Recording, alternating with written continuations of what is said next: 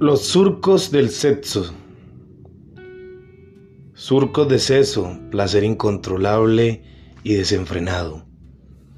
No paran dentro de mí las ganas de desbordarme dentro de ti, de sentir desenfrenadamente tu pecho en el mío, tu área vaginal volcánicamente ardiente, se me la entrepierna, lubrico sin control.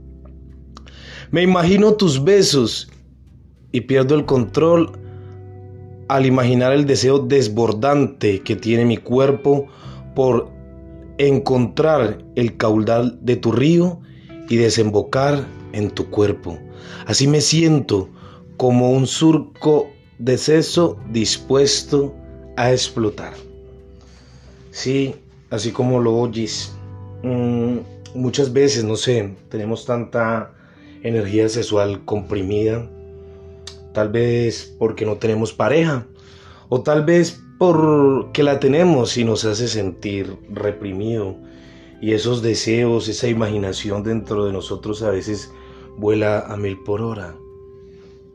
Y por eso es que, que tenemos que saber que la persona que está a nuestro lado en realidad nos haga sentir valioso en todos los aspectos, y que no tengamos que reprimir nuestros deseos, nuestros instintos, todo lo que sentimos, todo lo que en nuestra imaginación día a día trabaja o se plasma y, y que muchas veces nuestra pareja se ve aislada a eso o ve eso con cierto tabú o una estigmatización tremenda. Entonces es tratar de, de, uno dejar fluir las cosas, experimentar en lugares,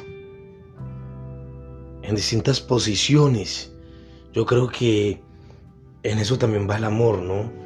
En salir de la monotonía, en experimentar nuevas cosas y en no dejar apagar la pasión. Por eso los surcos de los sesos se refiere a una persona que está reprimida, que no puede ser ella, que esconde sus pasiones bajo sus sábanas. Puede ser que esté sola, puede ser que esté con una persona que no hace que la energía fluya plenamente y no deja volar la imaginación. Puede ser un hombre, puede ser una mujer, en fin. El pequeño relato o el, fragmento habla de eso, de la pasión desenfrenada que siente cada vez que ve a esa otra persona, pero que a veces como a muchos nos da miedo expresar lo que sentimos, dejar salir eso que tenemos guardado ya.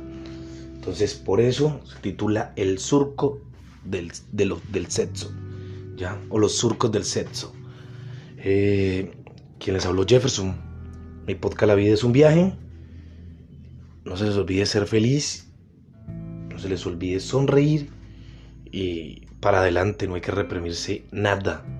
Venimos a este mundo a ser feliz y el tiempo a veces es corto. Entonces, a dejar volar la imaginación y hacer esa imaginación hechos en nuestra vida. Que estén bien.